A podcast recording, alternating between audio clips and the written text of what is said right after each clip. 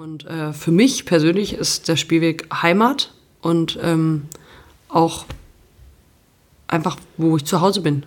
Das ist mein, mein Zuhause. Eigentlich ist mein Zuhause. Und das ist ein großartiges Stück Erde, wo die Welt noch so ein bisschen in Ordnung ist. Wie Lars Astrid Paul so schön gesagt hat, das ist eine Liebeserklärung an den Spielweg. Lest einfach mal den Blog.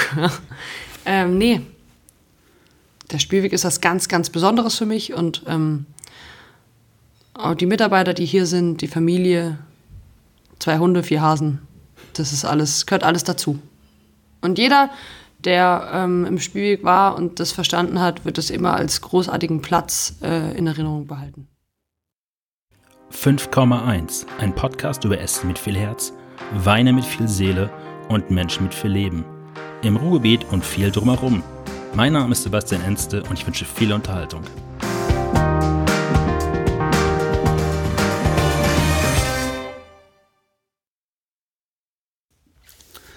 Ich bin in der schönsten Sackgasse Deutschlands und das habe ich nicht geschrieben, sondern Stefan Paul, der äh, letztes Jahr im Juli, glaube ich, hier war. Ich bin im Münstertal im Schwarzwald.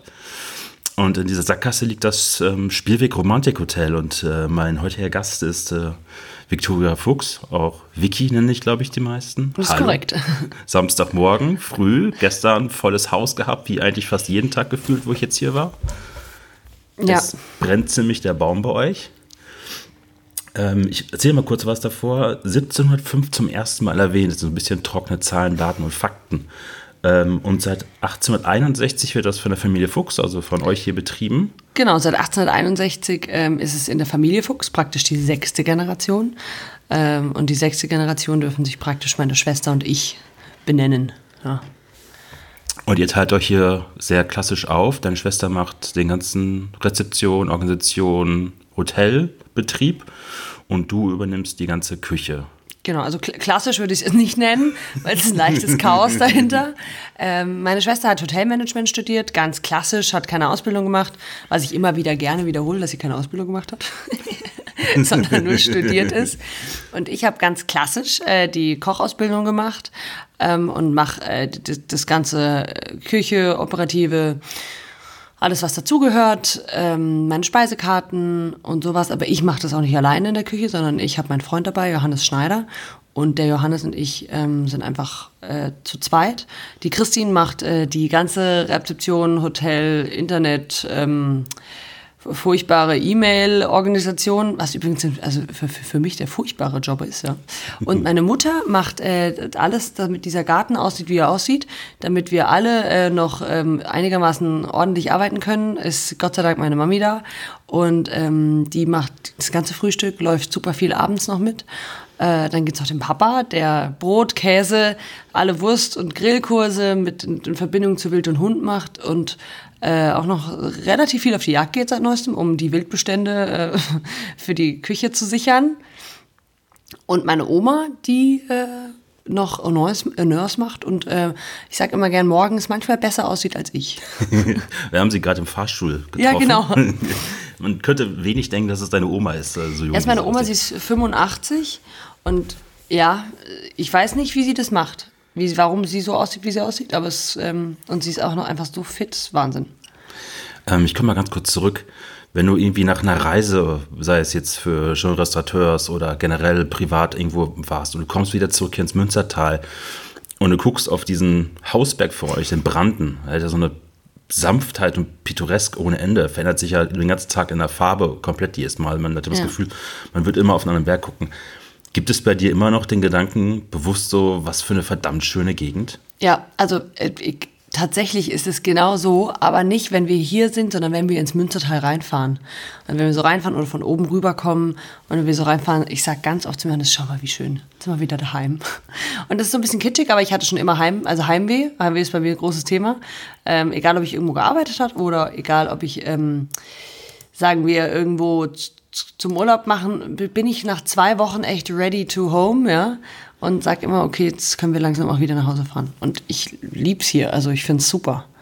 Wir wohnen hier wahnsinnig gerne, wir arbeiten hier wahnsinnig gerne und wenn man in so einem, das ist einfach, wir gehen raus, es ist super, super schön. Wer mal an diesem Tisch gesessen hat, Tisch 50 auf der Terrasse und da hochguckt, der versteht, was wir alle meinen. Tisch 50 ist wichtig, weil dort die Aussicht die idealste ist. Ich glaube, da ist die Aussicht die idealste. Tisch 53 würde auch noch gehen, aber Tisch 50 ist so ein Lieblingstisch von mir. Da, ähm, da ist auch dieses Bild entstanden. Ich glaube, da hat dein Bild auch entstanden. Ja. Von da hoch. Es gibt ja diese tausende Bilder, wo die Leute da sitzen, das Essen, die, das, das, das Besteck links und rechts haben und auf diesen Berg hochgucken. Und das ist immer äh, meistens Tisch 50. Weil es gibt an der, an der Terrasse bei euch vorne gibt es ja eine, also eine Bepflanzung zu der Mutter, hast du gerade gesagt. Mhm. Es ist Wahnsinn, was sie hier an, an Natur, an, an Blumen hier überall. Also wenn morgens dann bei euch die Angestellten hier das gießen. Der gießt zweieinhalb Stunden. Ja, das Im ist Sommer wird zweieinhalb Stunden nur Wahnsinn. gegossen. Und man sitzt halt auf der Terrasse und es gibt eine einzige Stelle, da sitzt halt irgendein Strauch oder Baum. Meine Frau ist Biologielehrerin, die konnte mir das gerade sagen, was das halt war. Aber der stört halt sozusagen den idealen Blick auf den Berg. Ich glaube, heute Morgen haben wir auf 51 gesessen. Ah ja, dann da, genau, Ja. da ist die Tipuchina Ja. übrigens. Ähm, die Tipuchina ist im Weg. Oder der Oleander. Ja. Aber ich glaube, es war die Buchina diesmal. Ähm, Gerade erzählt, dass du mit deiner Schwester es hier machst. Sechs Ja. Generation. Ähm, ja. Wann hat sich das für euch beide herauskristallisiert, dass ihr hier das hier fortführen möchtet? Weil Familientradition ist ja die größte Achillesferse, wenn dann die Kinder sagen, boah, ich hab gar keinen Bock drauf. Hm, Ich glaube, es gab so zwei, drei wirklich Knackpunkte, die die Eltern richtig gemacht haben. Und zwar war der Spielweg für uns immer ein Urlaubsort. Also ich habe ja früh Köchin gelernt und bin immer nach Hause gekommen, aber ich musste nie daheim arbeiten. Wir mussten auch früh in der Jugend nie hier arbeiten. Wir haben, also es gibt ja so Gastrokinder, die echt jeden, jeden Mittag, jedes Wochenende immer gleich mit eingesperrt werden müssen. Und das mussten wir nie. Ich, mir war schon sehr, sehr früh klar, ich will auf jeden Fall irgendwie Köchin lernen, weil ich habe immer gesagt, ich kann nicht viel anderes, bin auch immer noch davon überzeugt. Und meine Schwester hat so ein bisschen schwierigeren Weg, die wusste ganz lange nicht, was sie machen will und war dann reisen und so. Und dann war ich, glaube ich, schon im zweiten Lehrjahr, als sie dann aus Kanada und ähm, Hawaii, weil die, glaube ich, auch noch zurückgekommen ist. Und dann kam so Mutti und so, also Christine, äh, so langsam, ja.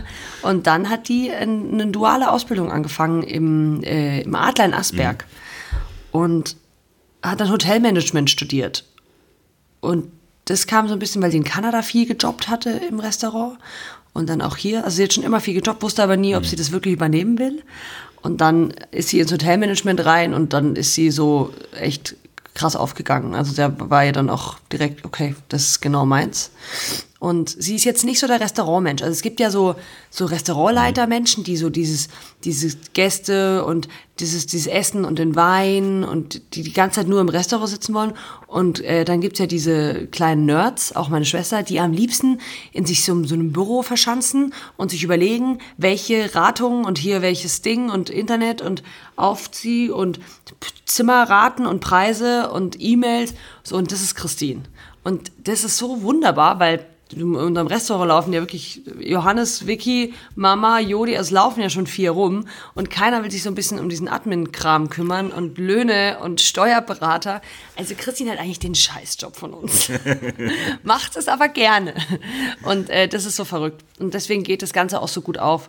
Gerade weil auch jeder in der Familie einfach weiß, wo sein Stellenwert ist und dass jeder in seinem Bereich auch das letzte Wort hat. Also Christine blökt in die Küche rein und sagt, das gefällt ihr nicht, dann sage ich, ja gut, dann ist es jetzt halt so, dann machen wir es jetzt trotzdem so. Oder wenn ich halt, also jeder hat schon in seinem Bereich das Sagen. Und das ist ja relativ wichtig. Dass einfach auch die Arbeitsteilung ganz klar sind. Wie weit unterscheidet ihr euch beide so in der Persönlichkeit oder im Charakter?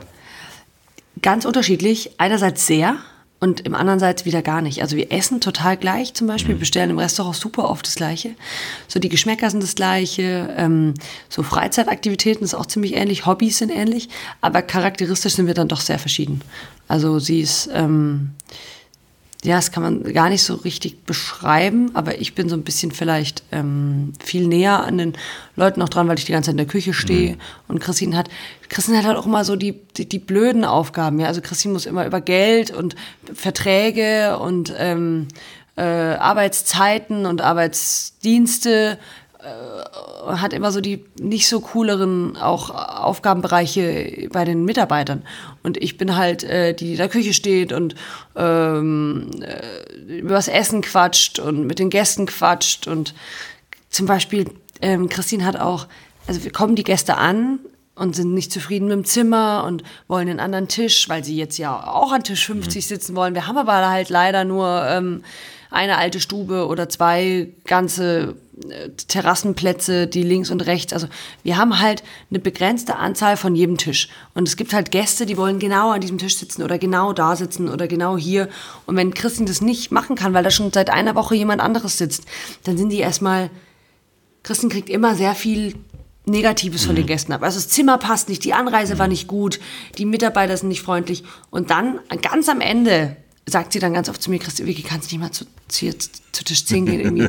Ich komme ich komm einfach nicht mehr weiter. So, und dann kommt Vicky hin aus der Küche und sagt so, hallo, herzlich willkommen im Spielweg, Mensch, schön, dass Sie da sind. Ich freue mich ja so, wie war denn das Essen? So, und dann beginnt dieses, ach, jetzt kommt ja die Köchin. Und dann kommt von, ich war super unzufrieden, weil ich habe es ja jetzt schon sechsmal der Schwester erzählt, dann erzählt man mir einfach, wie schön es hier ist. Und ich gehe so vom Tisch und sage, Christian, die sind super happy, haben einen tollen Tisch, heute Abend war richtig gutes Essen. Und sie so, ist jetzt nicht dein Ernst. Oder die erzählen mir seit einer Stunde irgendwie, was soll das? Und dessen, da hat sie es manchmal nicht so einfach wie ich. Gab es für dich nie der Gedanken, sich aus dieser Familientradition hier herauszulösen und zum Beispiel Anwältin in Hamburg zu werden? Nie. Ich wollte tatsächlich immer wieder zurück.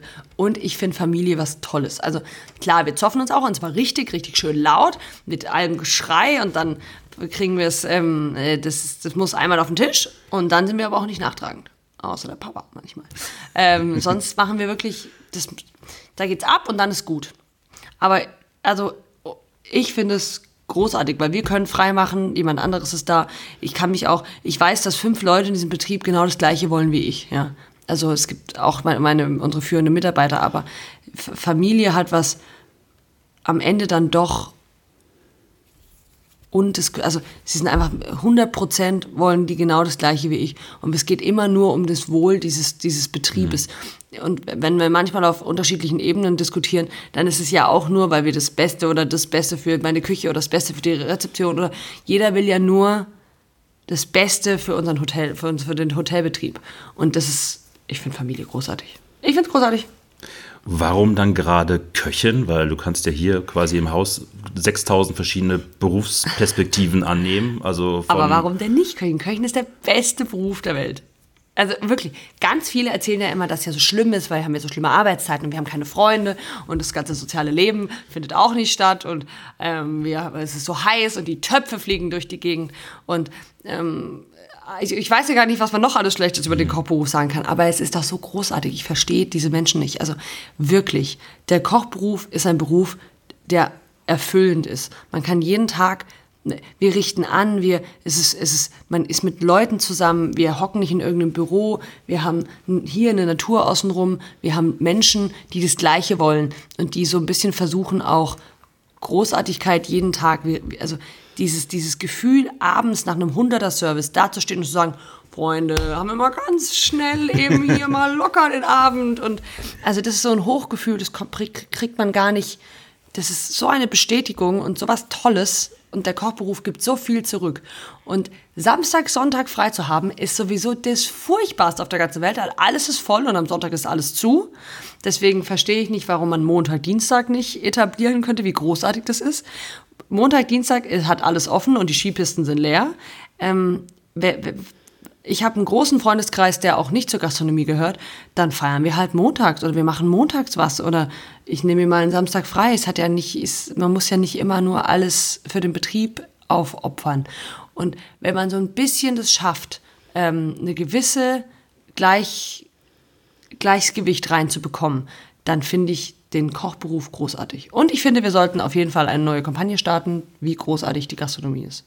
Weil wer da drin schon mal gearbeitet hat, der findet es entweder ganz, ganz furchtbar, weil er nicht der Mensch dazu mhm. ist, oder er sagt, das war eigentlich die geilste Zeit meines Lebens. Das hat Sebastian Bauthäuser in der Folge, vor drei Folgen, glaube ich, auch gesagt. Ja. Die Gastronomie hat immer alle unter ihren Deckmantel, also unter ihre Decke genommen.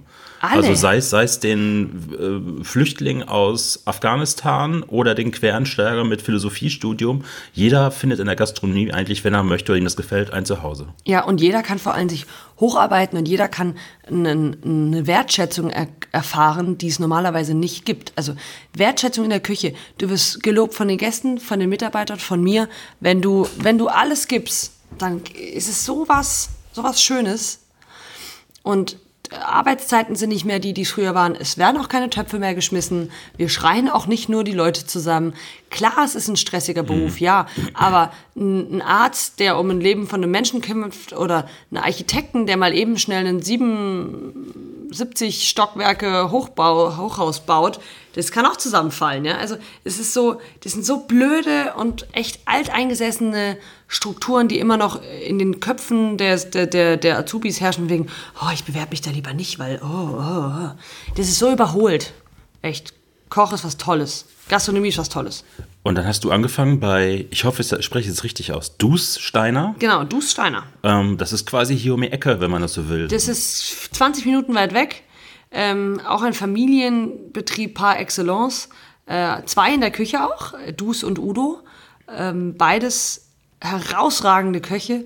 Und man muss sich ja vorstellen, ich bin mit 16 Lehre gegangen und mit 16 ist man ein Kind. Man mhm. muss sich auch nicht vorstellen, dass man da so gerade aus der Schule raus ist und schon mit 16 ist man ein Kind. Und für mich war es ganz wichtig, in einen, in einen Familienbetrieb reinzukommen, wo ich, das, wo ich auch so ein bisschen zu Hause war. Also die haben sich echt extrem um einen gekümmert. Da wurde, also klar musste viel arbeiten, es wurde was verlangt, keine Frage. Es war auch, ähm, war auch immer ein gewissen Stresspegel da, aber es war immer so, dass wenn man Probleme hatte, konnte man zu Düs gehen, wenn irgendwas nicht ist. Man hat auch gesprochen über die, über was machen die Freunde, wie geht's einem. Und da habe ich mich wirklich dreieinhalb Jahre äußerst wohl gefühlt. Ich hatte eine hervorragende Lehre. Wir haben sehr, sehr viel gelernt. Wir hatten aber auch ein Umfeld, in dem man sich wohlfühlt und in dem man nicht psychisch unter Druck gesetzt wird. Das geht das nämlich furchtbar. Also egal in welchem Job, wenn man so ganz getriezt wird, dass man, warum man das und hier und immer nur so getreten wird, dann kann man nicht eine, eine gute Arbeit leisten, sondern die Stimmung muss passen und auch ähm, der Umgang miteinander, auch von Chef zu Azubi. Klar, Anschlüsse gehören dazu. Mhm. Ich habe auch sehr viel Mist gebaut, aber es war immer ähm, fachlich, sachlich und ja, großartige Lehre, wirklich. Du's. Und die äh, kurze Entfernung hat keine Rolle gespielt, sondern es war einfach wichtig, dass der Betrieb, ich meine, du damals, dein Vater damals schon sehr berühmter Koch gewesen in Deutschland. Die Türen waren ja wahrscheinlich für viele Betriebe, wären ja offen gewesen.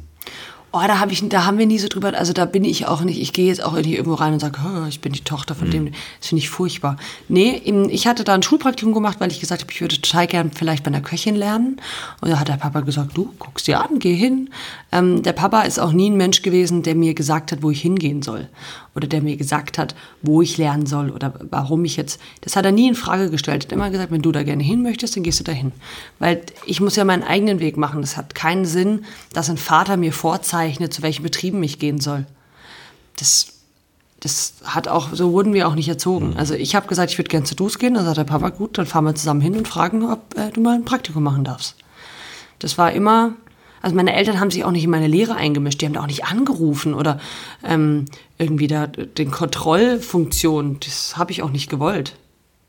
Habe ich in Ruhe lassen da, wenn ich als, ja, du willst da nicht über deine Eltern irgendwie Nee, wenn ich die Sonderbehandlung erfahren, weil man gerade aus dieser Familie kommt mit dem Restaurant und dem Vater als Koch. Nee, das, du musst es selber machen. Du musst schon selber ähm, deine Ausbildung in den mhm. Griff legen. Du musst selber, kannst dich Mutti anrufen lassen. Das geht nicht. Und dann ging es aber direkt weiter, sogar ein bisschen richtig weiter nach Hamburg. Mhm, ich bin nach Hamburg zu gegangen. Damals noch, damals noch Lekana unter äh, Ali Gungamüs, genau. der mittlerweile in München, glaube ich, kocht. Ja. Warum dann zu Ali? Ich wollte eigentlich zu Cornelia Poletto mhm. und ähm, hat da auch vier Wochen Probe gearbeitet. Da hat es mir auch sehr gut gefallen. Äh, die hat dann aber ihr Restaurant zugemacht. Und das war gerade da, wo sie den Stern abgegeben hat und umgezogen ist. Und ähm, ja, dann habe ich mich aber so ein bisschen in Hamburg verliebt und ähm, habe einfach einen Betrieb gesucht, wo ich mich weiterentwickeln kann. Und das war eine Kochrichtung, die habe ich noch nicht gekannt. Also da habe ich mich auch am Anfang sehr schwer getan, kann man ruhig sagen das einfach, ich kam aus der klassisch französischen mhm. Küche mit einer Frau geführt und bin dann zu Ali Güngemüs in die, klar auch manchmal klassisch französisch, mhm. aber eher auch so mediterran, türkisch, dieses Ziegenkäse, Datteln, Feige, Minze, mhm. Minzjoghurt, Humus, Falafel, das kannte ich alles nicht. Und ja, war am Anfang schon auch nochmal man denkt auch, man, man denkt ja immer, man hat die Kochlehre gemacht und kann wirklich echt richtig viel. Gell? Mhm. Beste und sofort beide Unterarme tätowieren lassen ja, und Vollgas, äh, ein Instagram-Profil ja. mit 25.000 Followern. Genau, also man denkt ja, man kommt aus der Lehre und ist echt aber das war echt, also da, man zahlt dann schon noch mal zwei Jahre wirklich so ein bisschen Kommi, ist schon richtig, dass man, dass man auf die Reise geht und sich dann noch mal, noch mal was beibringen lässt. Und dann bist du wieder eigentlich in Klassik gegangen zu Harald Rüssel. Ja. Dann ganz klassisch, äh, ganz verrückt, Viktoria Fuchs wollte in die Stadt, weil sie gesagt hat, ich habe genug von diesem Landleben, das nervt mich und ich habe hier kein Handyempfang und ich will jetzt feiern gehen und dann, nach einem Jahr Stadt, habe ich mir gedacht, um Gottes Willen, ich muss hier wieder weg. Ich hätte gern wieder einen Familienbetrieb, wo ich irgendwie so ein bisschen auch mich mehr zu Hause fühlen kann, wenn man das so sagen kann. Also Hamburg war großartig. Mhm. Nicht, dass mich Hamburg nicht, aber mich hat einfach der Art, die Art von Betrieb hat mir nicht so viel gegeben wie ein Betrieb, wo man so ein bisschen mehr zu Hause ist, wo man auch so ein bisschen auf jeden Fall hin zu Harald Rüssel, Ruth Rüssel, ein äh, Familienbetrieb, auch wie er im Buche steht.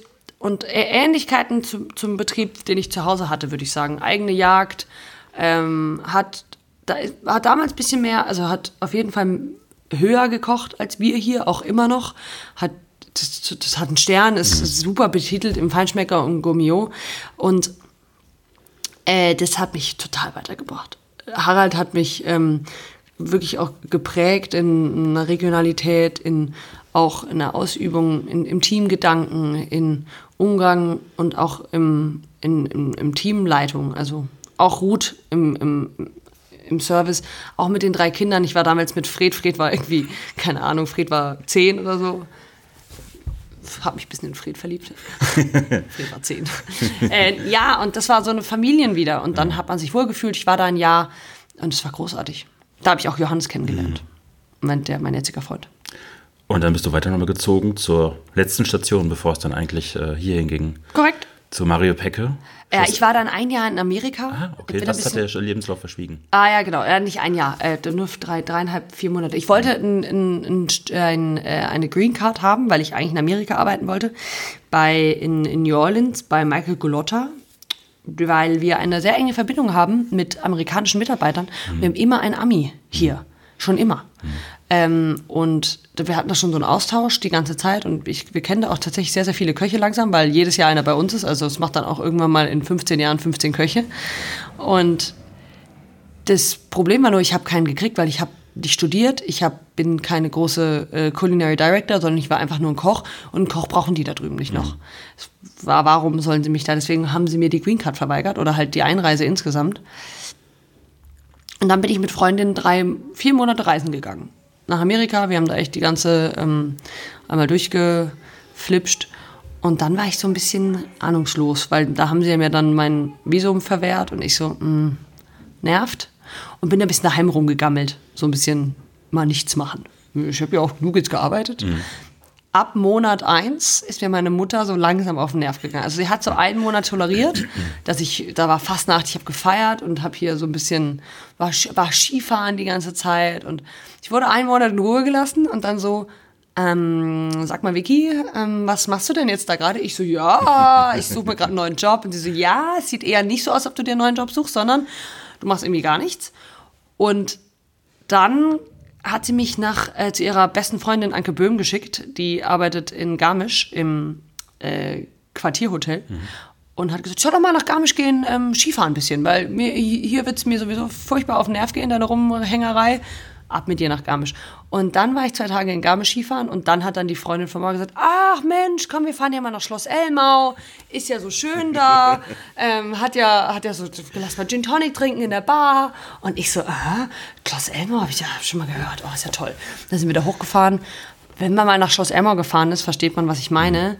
Ähm, Wahnsinn. Ich so, okay, krasses Hotel wow. Und ich hatte ja bis jetzt immer nur ähm, Restaurantstationen und ich habe ein Hotel daheim. Und meine Schwester hat schon mal gesagt, ich müsste eigentlich mal in mein Hotel.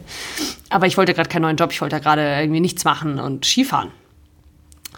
Und dann saßen wir in der Bar und dann kam Marie-Helene Krebs. Marie-Helene Krebs ist die Chefsommelierin und eine der besten Freundinnen meines Vaters. Und dann kam die in die Bar. Hi, Vicky! Mensch, was machst denn du hier? Und ich so, Ah, hi, äh, Marie-Helene, was machst du denn hier? Ja, sie ist schon ähm, sieben Jahre hier Sommelierin. Ah, wusste ich gar nicht. cool, ja, soll ich dir mal die Küche zeigen? Ja, können wir schon machen, aber warum? Und dann kam Mario Pecke, hey Vicky! äh, und dann haben wir uns da kennengelernt und ähm, dann, ja, kurze Geschichte, habe ich nächste Woche angefangen zu arbeiten. Ein äh, Familien eingefädelter Plan, um die Tochter aus ihrer Korrekt, aus Gammelzeit. meiner Gammelzeit, und zwar hinterrücks. hinterrücks vercheckt. Äh, und zwar, Schloss Elmau ist großartig. Also A, Mario Pecke hat seine Küche geführt in einer Ruhe und einer Unaufgeregtheit, die ich selten erlebt habe. Und wirklich mit, auch mit einem Hang, mit einem, mit, einem, mit, mit einem Bedürfnis zur guten Stimmung, was ihn wahrscheinlich in seinem Leben echt auch, also der war nie der draufhau, der war nie der große, ähm, oh Gott, Choleriker, der hat eigentlich nie viel, er hat immer schon gesagt, was er will und auch war stark, aber hat nie das Bedürfnis gehabt, da irgendwie rumzublöken und Machtspielchen und sowas hat der Pecker echt nicht gebraucht. Hat eine tolle Küche gemacht, wahnsinnig viel gelernt, ähm, auf jeden Fall ein bis zwei Sterne Niveau, hat den zweiten Stern nie bekommen. Kann ich äh, nicht so richtig sagen, warum. Ähm, und habe da wahnsinnig viel gelernt. Mario Corti als kulinarischer Direktor, Christian Scheler, ähm, ja. Und habe da ganz, ganz, ganz tolle Connections und Freunde und ähm, echt, hab, bin, hab mit mit super viel immer noch Kontakt. Auch mit Marielle Krebs. Mario Peck ist, glaube ich, mittlerweile in Hongkong. Ja, der ist Hab nach ich in meiner Hongkong gegangen. Recherche gesehen. Irgendwie im, oh, wie heißt dieser Zweisteiner in, in Hongkong? Sehr, Äh, sehr gut. Ja, ich glaube, der ist in Marianne und Randall mal gelandet. Ja, ja, ja. Ich habe das im Facebook-Profil bei ihm danach Ja. gestochert, als ich dann das Genau. Gespräch heute bewiesen habe. Und ähm, dann 2017, glaube ich. Dann war ich zwei Jahre in Elmau, habe Ja. gerade verlängert gehabt, wollte noch ein halbes Jahr bleiben. Habe dann auch irgendwann gedacht, oh ja, so ein bisschen, ich kann ja auch mal so ein bisschen Führungsposition vielleicht, hm, hm, hm, mal schauen. Ähm, und äh, ja, dann ist von heute auf morgen äh, mein Vater mit einer Hirnblutung ins Krankenhaus gekommen. Und dann war es, äh, ja, halt die Mutti angerufen, von wegen, ja, wir müssen irgendwie mal, äh, Papa geht's nicht gut, wir sollten vielleicht mal die Familie zusammentrommeln und nach Hause kommen. Und dann sind wir alle nach Hause gekommen, nicht irgendwie mit dem Bedürfnis, irgendwie, dass ich jetzt kochen sollte, sondern einfach nur, dass, Wie geht's weiter? wie geht's weiter, was, äh, wie schlimm ist es, was passiert.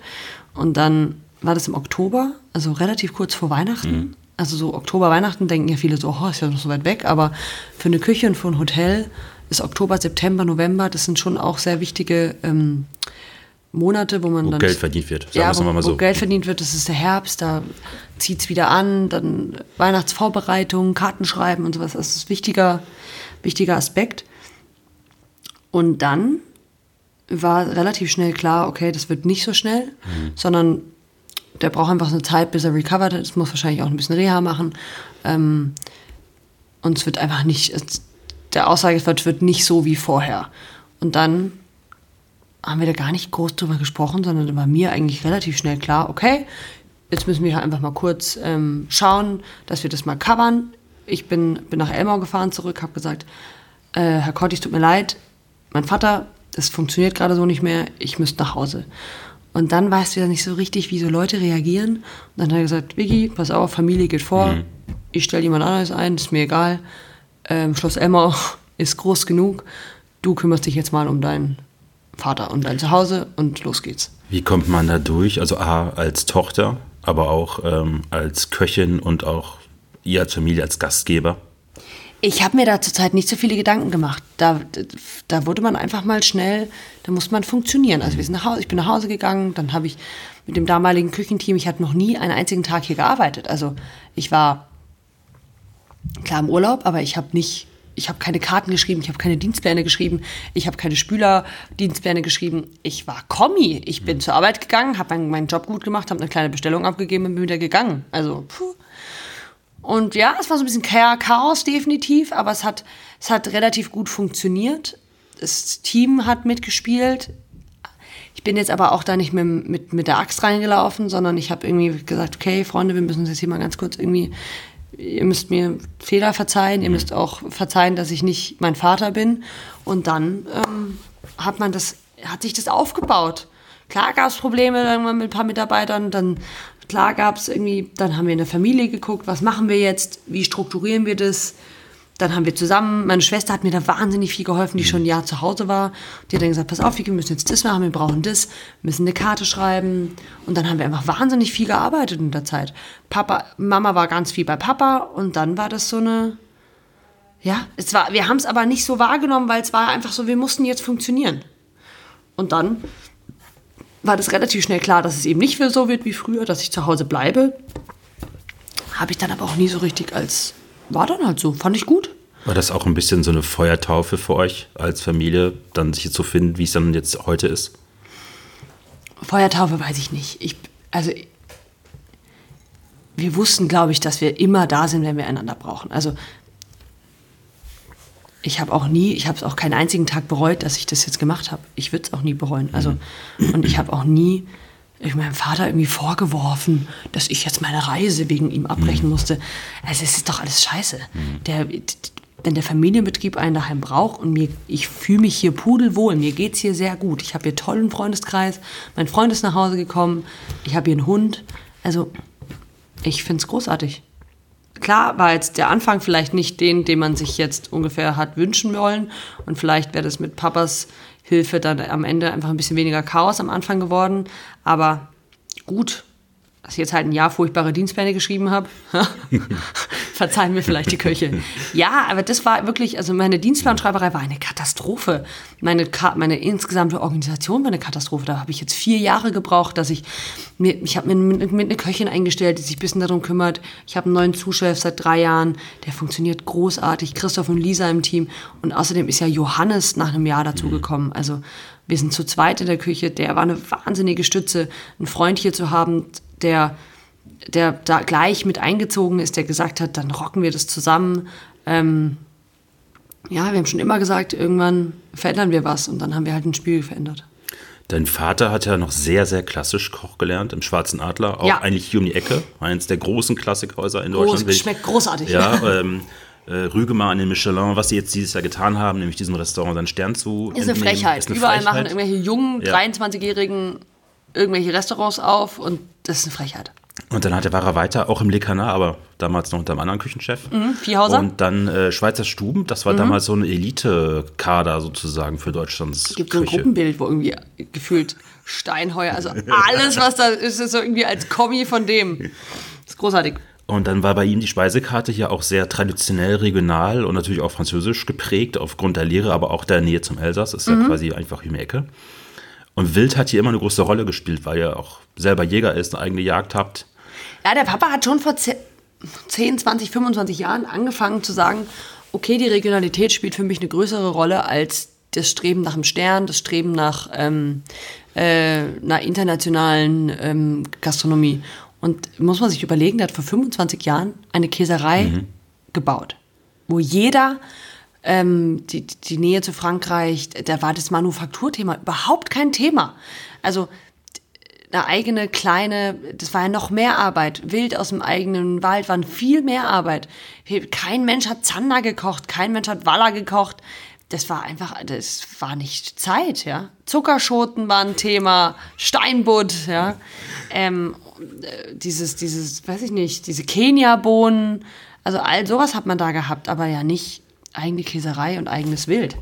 Und deswegen hat der Papa da auch nie, finde ich, die Aufmerksamkeit gekriegt, die er eigentlich verdient hätte, die gerade ich so ein bisschen kriege, warum wir so geil regional sind. Und also ich kann ja in vier Jahren nicht einen Pulk aufbauen von, von Lieferanten und von eigenem Käse und von eigener Jagd. Das habe ich ja einfach mal eben schnell übernommen, habe es natürlich in meine eigene Küche gepackt, aber mach im Prinzip schon auch angelehnt an die Sache, was mein Vater gemacht hat, führt es nur weiter, führt es vielleicht ein bisschen kreativer weiter, ein bisschen moderner, auch in eine Richtung, wo er nie gelernt hat zu kochen. Ähm, dass er selbst auch immer so sagt, "Ja, das hat er aber nicht gelernt. Aber woher auch? Also, und ja, Also muss auch sagen, dein Vater ist, glaube ich, der Wildkoch Deutschlands. Ich Ja. ich sag das jetzt im manche aktuellen... nennen ihn immer der Wildpapst. Der Wildpapst, auch ganzjährig wild zu machen. Ja. Ihr habt hier immer wild, immer auf der Karte gehabt, sehr, sehr traditionell auch zubereitet. Und dann kommst Ja. du daher mit äh, Wildschwein-Dim Sum oder ich hatte letztens Hirschkapskeule, äh, Tom Gagai. Was hat er dann dazu gesagt? Als du mit der asiatischen Nummer dann um die Ecke kamst. Diese asiatische Nummer ist ja nicht so entstanden, weil ich gesagt habe, ah, ich würde so gerne Asia kochen oder so, sondern man muss ja so ein bisschen sagen, ich finde Wildküche gut, mhm. aber ich bin einfach nicht so dieses Reh-Ragout Spätzle, geschmorte Hirschkalbskeule mit Serviettenknödel. Ich finde, die große Wildklassik ist nicht so richtig meine Küche. Mhm. Ich mag sie nicht gerne essen, weil ich es zu schwer finde. Und ich mag sie auch nicht gerne kochen. Jetzt habe ich es ein Jahr lang gemacht und habe mir dann so gedacht, hm, so richtig gut finde ich es nicht.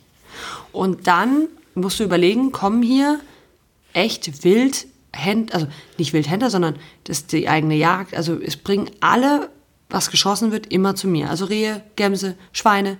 Und ich habe immer mehr und mehr und ich hatte immer mehr und mehr Schultern. Und diejenigen welchen, die wissen, dass in so einem ganzen Tier dran ist, ist relativ wenig Rücken und relativ viel Schulter und Keule.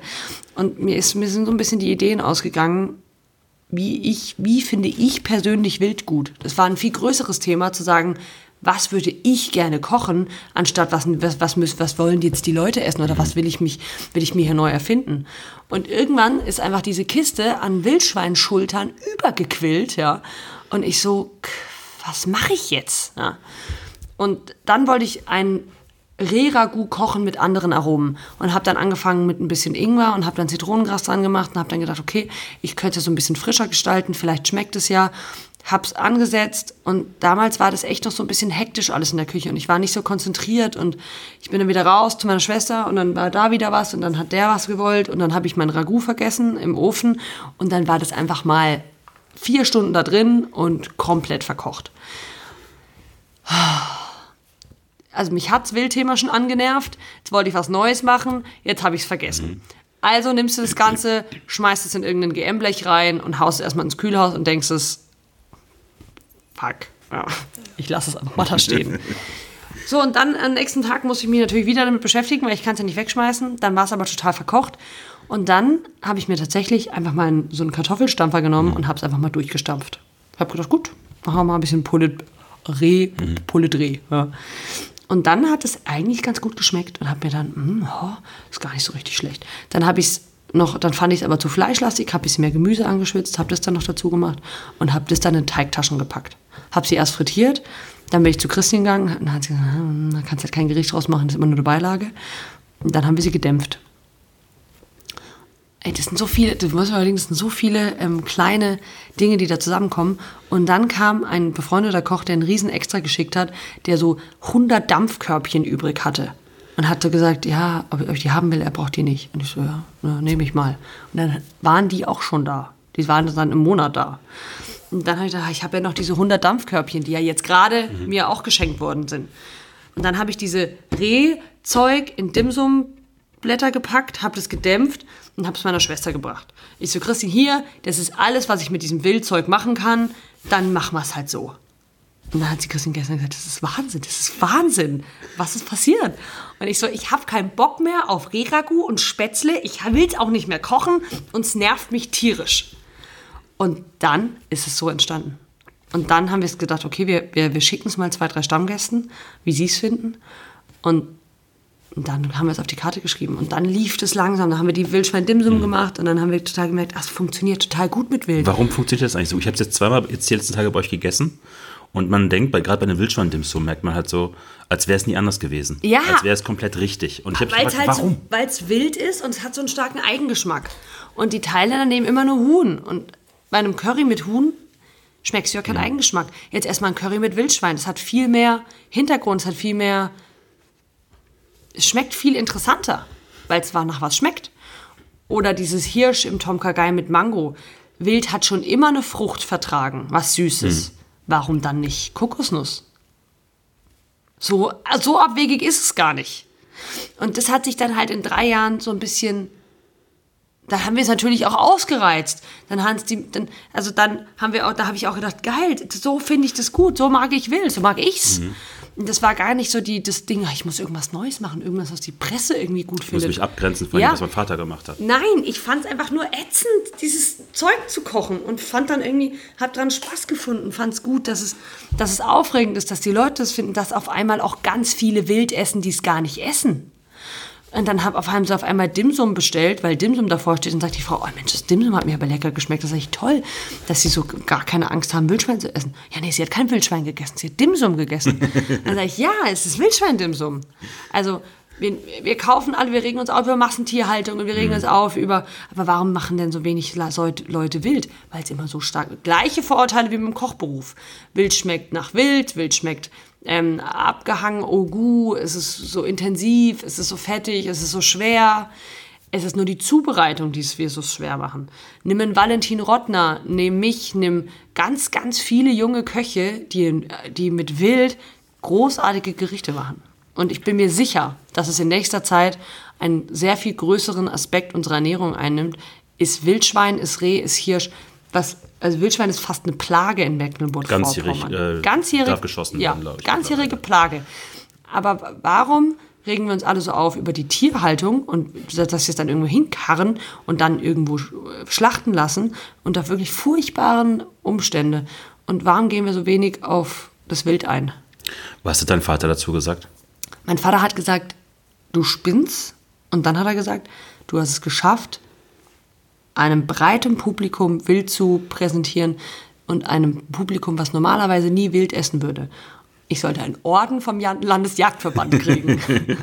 Was haben dann so Stammgäste gesagt, die seit 30 Jahren in Spielweg fahren und einfach auch diese, sagen wir mal, sehr traditionellen klassischen Wildgerichte essen möchten? Die sind auch echt happy. Also die können ja am einen Tag Wildschweinschnitzel essen mit Spätzle. Schnitzel finde ich übrigens auch gut. Und am anderen Tag können sie auch äh, Wildschweindimsum essen oder Hirsch oder Reh. Also die, man kann ja hier wirklich, oder dieses, die Blutwurst mit Jakobsmuschel, auch so ein Klassiker vom Papa, den wir nur ein bisschen neu interpretiert haben, ein bisschen neuer angerichtet, ein bisschen leichter gekocht. Das ist ja alles noch auf der Karte. Aber man kann eben auch wählen, ob man nicht gerne ein bisschen was Leichteres essen würde. Und ab und an, so nach drei Jahren, koche ich fast schon wieder gerne ein Riragu. Aber nur manchmal. Wie funktionieren so zwei Füchse in der Küche, wenn er dir zwischendurch mal über die Schulter guckt? Papa, mhm am Anfang haben wir uns ziemlich krass gezopft, aber er ist auch wenig in der Küche, muss man schon sagen. Also wir sind auch uns sehr ähnlich. In, in, also wir haben schon auch einen sturen Kopf. Und mittlerweile, so nach vier Jahren, kann ich Dinge sehr viel besser annehmen. Tatsächlich. Ich hab, wir haben beide gelernt, großzügiger sein. Wir haben beide gelernt, dass der andere auch, auch wenn er das so sagt, dann macht man das jetzt halt auch so. Und dass genauso der Papa wie auch ich das Daseinsberechtigung haben, unsere Meinung zu sagen. Und das musste ich tatsächlich auch lernen. Also zu sagen, wenn der Papa reinkommt und sagt, ah, was das schmeckt aber so halb geil, dann ja, hat es halt das erste Jahr im Riesenchaos geendet und mittlerweile lernt man da halt auch dazu. Wie viel Rat holst du dir bei ihm noch so ab und zu? Viel. Über so klassisches Zeug. Schwartenmagen muss ich jedes Mal wieder mit ihm durchgehen, weil ich es immer noch. Also ich, Warum ist, äh, das habe ich äh, in der Doku irgendwo schon mal bei dir gesagt, das mit Schwartenmagen. Was ist, ich habe mich gefragt, ja. was ist am Schwartenmagen so unfassbar schwer, dass man sich da so richtig in die Scheiße hauen kann. Weiß ich nicht, aber es ist halt so, das lernst du ja nicht mehr an der Lehre. Also Schwarte Wolfen, da muss es warm sein, da muss die richtige Gelatine, da muss es klein schneiden, Gurken dazu. Wenn die Zwiebeln, die da reinkommen, nicht richtig angeschwitzt sind, dann gärt das Ganze. Man muss es abfüllen. Also das ist ja schon auch so ein Hand, vor allem du machst ja mal 30 mhm. Kilo. Wenn die 30 Kilo, die dann, dann alle gerade abgefüllt sind, zu weich sind, dann kannst du alles nicht schneiden, dann läuft alles weg, da krieg ich ja ein, ach, welcher super Agro. Und so, das, da frage ich schon oft Papa. Oder mittlerweile sage ich auch mal ganz lässig so, hier, ich habe den Azubi eingeteilt, kannst du einfach selber machen. Wenn dein Vater jetzt nicht krank gewesen wäre oder geworden ist, wie, dann hätte der wahrscheinlich irgendwann Paella in der Küche gestanden. Hätte das gut funktioniert oder? Boah, hätte, hätte Fahrradkette, gell? Ja. Ich wäre auf jeden Fall nach Hause gekommen, aber wie das jetzt gelaufen wäre, keine Ahnung. So, ich glaube, sowas kann man auch schwer durchspielen. Äh, Vater ist einfach auch extrem berühmt für die ganzen Gerichte, was er halt gemacht hat, was ich vorher schon gesagt habe. Wie weit hat dann so bei Findung von neuen Gerichten so diese Tradition, das Lebenswerk von deinem Vater dich so ein bisschen auch gebremst, mal zu sagen, ich mache jetzt mal das neu oder jenes neu, weil man so ein bisschen vielleicht auch Angst hat, da seinen, seinen Stil anzupacken? Oh, gar nicht. Ich habe echt überhaupt keine Angst, irgendwie seinen Stil anzupacken.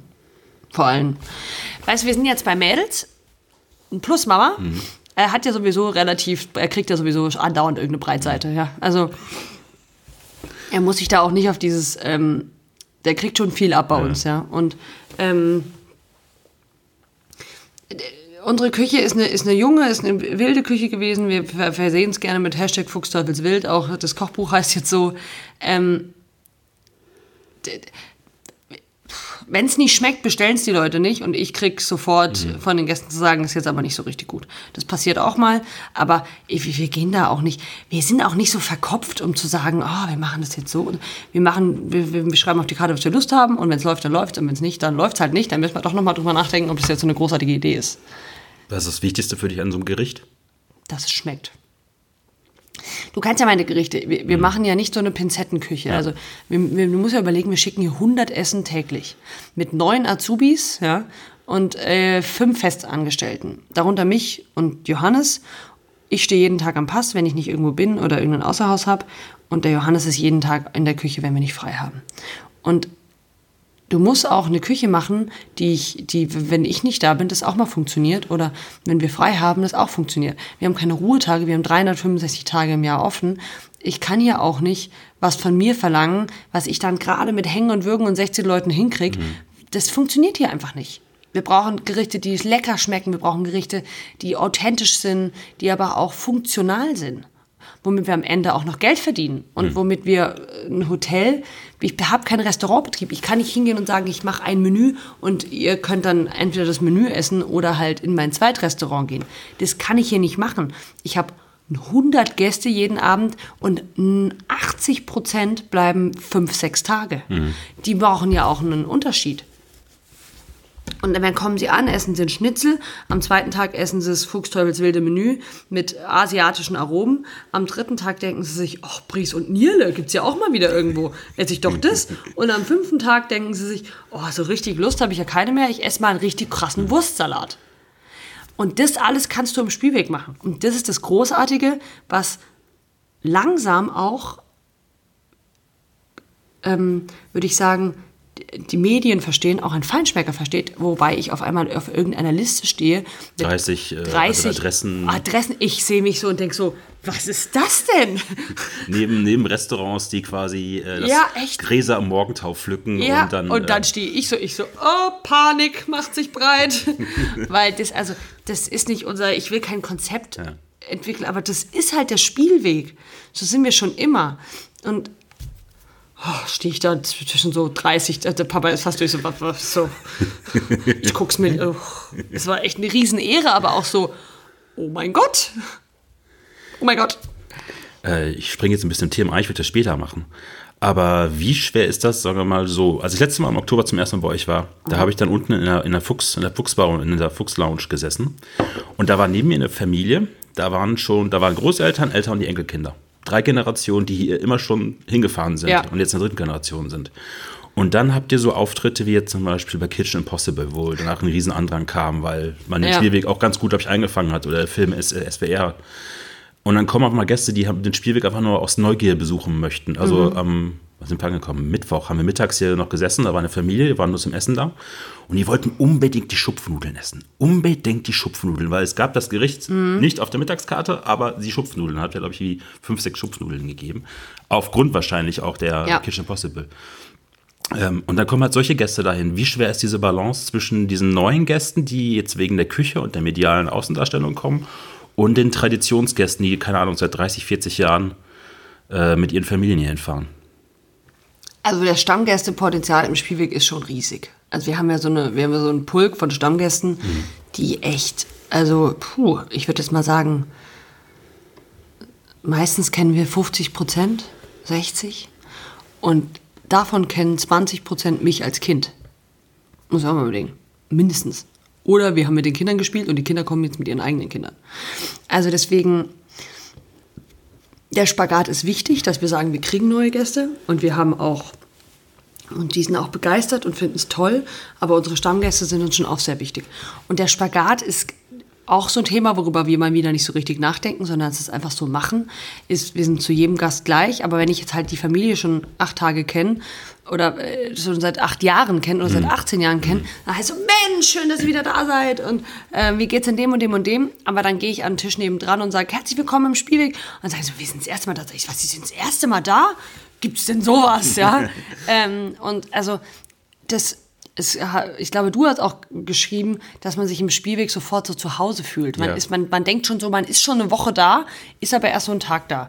Und so sind wir und unsere Mitarbeiter zu sagen, das machen wir auch nicht, weil wir irgendeine eine Schulung hatten, wie wir jetzt mit unseren Mitarbeitern und wie wir jetzt mit unseren Gästen umgehen, sondern das ist unser, unsere Natur. Leute, die gute Laune haben und die froh sind, dass sie in so einem, noch in so einem Einöd mit so viel, mit so viel toller Kulinarik, einem super Frühstück und ähm, so Plätzen überhaupt noch, dass es sowas noch gibt, auch. Ich bin Ähm, damals, großartig. Mhm. damals zu euch gekommen, weil Philipp Diergard zu ihm mir, er sagte, wir haben mittags im Juni irgendwie zusammengesessen, ich, ich war bei ihm alleine essen und er hatte irgendwie im Restaurant war nichts los, war Hochsommer und dann meinte er, so, wir waren im Spielweg und dann klingelt es kurz bei mir, ich habe das mal irgendwo gehört und gelesen und erzählte, das ist mein Lieblingsort in Deutschland. Und Philipp, wenn man ihn kennt, ist halt ein sehr, nicht gerade der emotional überschwänglichste Mensch, den man so kennt. Also Ja. wenn der mal auf 180 ist, äh, das ist, dauert das schon ein bisschen. Und dann sind wir hier angereist. Vier Tage auch, glaube ich, was damals. Ja, ich glaube vier Tage, war irgendwann im Winter, Ja. gell? Nee, Oktober war es. Ah, Ende Oktober, ja, unten. Super schöner Oktobertag Ja, gewesen. richtig. Und ich habe dann einen halben Tag, bin ich hier wie so ein Flummi durchgelaufen und ich habe dieses Gefühl von Lieblingsort gesucht. Und ich so, was meint der? Warum meint der Lieblingsort? Warum? Bin dann bei euch die ganzen Gänge, wo irgendwie gefühlt jedes Jahrzehnt Spuren hinterlassen worden sind mit irgendwelchen Einrichtungen oder Gestaltungen. Und dieses Spielweggefühl kam erst beim Abendessen. Ja, du musst es so, das ist so ein Gesamtkonzept. Mhm. Und dann kommt der Kellner und dann sitzt du da und dann hast du so zwei Gläser Wein getrunken und dann sitzt du morgens am Frühstückstisch und denkst so, oh, oh. Ja. Und äh, dann habe ich aber auch gemerkt, so ich war noch in meinem Tagesrhythmus, in meinem Alltagsrhythmus und ich Mhm. musste erst diesen Spielwegrhythmus, dieses alles ein bisschen langsamer, entspannter angehen auch so. Ja, also Stressegäste kann ich auch haben, gell? nee. Die, mich um, die kommen um 8 zum Essen und fragen um 5 nach 8 schon, warum der Hauptgang noch nicht da ist. Aber es gibt, glaube ich, ähm, nur, das habe ich heute Morgen zu meiner Frau gesagt, ich glaube, es gibt zwei Typen von Gäste hier im Spielweg. Also Die einen sind die, die sagen, ja, war ganz nett, vielleicht kommen wir mal irgendwann noch mal wieder, so. Mhm. Ne? Und es gibt die, die beim ersten Mal sagen, verdammt ist das geil, ich Ja. muss jetzt jedes Jahr einmal hier hin. Aber ich glaube, es gibt kein wenig Mittelding dazwischen. Ja, das, also ja, immer mal, ist klar, es gibt natürlich ganz viele, die auch mal einfach drei, vier Tage da sind, ist auch gerade zur Corona-Zeit, weil es einfach nicht so viel gibt. Aber wenn man, man sagt ja auch mal, unsere Gäste sind schon auch so ein bisschen wie wir, also mit denen wir uns gut klarkommen oder ja, gerade auch die Stammgäste. Ich mag unsere Gäste zu 80 Prozent wirklich sehr gerne. zu 90 Prozent fast. Und also wenn es einem nicht gefällt, ich sage immer, sie brauchen nicht hier bleiben. Äh, letztens hat einer da das Zimmer und es ist, hier wäre es überall so unaufgeräumt und so. Ich so, nee, das ist ein Garten, der muss nicht. Wir machen hier keine französische Setzkultur mit irgendwie. Und dem hat es einfach nicht gefallen und er fand es zu persönlich und die Mitarbeiter würden sich ja untereinander auch noch duzen und, und man sagt bei uns auch nicht, ja, ich schicke eine, eine Kollegin, sondern ich sage, ich schicke Ihnen die Anna vorbei und so. Also es ist schon sehr persönlich alles. Und wenn es einem nicht gefällt, dann ist es in Ordnung. Dann gibt es so große Fangirls, Astrid Paul. Oh ja, aber Astrid Paul, die sind auch so. Astrid Paul ist auch fast Familie, also mittlerweile fast Familie und die, die kommt schon ewig. Ich habe die Geschichte bei ihr nochmal nachgelesen, wie sie zum Spielweg gekommen ist. Über, Über eine. WhatsApp. Mhm. Über eine WhatsApp deines Vaters, ob sie nicht Bratwurst, glaube ich, essen Genau, das war irgendwie Wurstkurs. Typisch Papa. Will nicht mal noch eine Bratwurst essen. Ja, und das sind einfach so. Jeder grüßt hier übrigens auch, habe ich mal festgestellt. Jeder? Also nicht nur Mitarbeiter, auch Gäste. Ich habe heute Morgen, ich habe glaube ich mitgezählt, 32 Mal Guten Morgen gesagt. Guten Morgen. Jeder Gast. Also ich habe unten in der Lounge auf dich gewartet und Ja. Guten Morgen, guten Morgen, guten Morgen. Und man guckt auf dein Handy und irgendwo kommt immer ein Guten Morgen her. Macht, also finde ich nicht schlimm, finde ich ja total schön lustig eigentlich so. Aber jetzt mal auf die Küche bei dir bezogen. Ist das gerade, was du so machst, so traditionelle Gerichte, die asiatischen Sachen, mal wieder klassische Sachen wieder hinzuzunehmen? Ist das so gerade so ein Status quo oder wie sehr bist du immer am Rotieren über neue Ideen und am Ausbrüten? Weil es momentan funktioniert es ja sehr, sehr gut, muss man einfach gerade sagen. Momentan funktioniert sehr, sehr gut, aber ihr müsst euch das auch, ich, ich, ich bin kein Mensch, der hingeht und sagt, was machen wir denn jetzt für ein Konzept? Ich bin kein Konzeptmensch. Wir machen das, wo wir wirklich Lust zu haben. Wir arbeiten mit frischen Produkten, wir arbeiten mit, mit unserer eigenen Käserei, mit dem Wild, was da ist, mit ähm, und gerade koche, kochen wir einfach so, wie wir gerade kochen, wahnsinnig gern. Und wir gehen jetzt auch nicht hin und überlegen uns neu, neue Sachen, wenn wir keine neuen Ideen haben.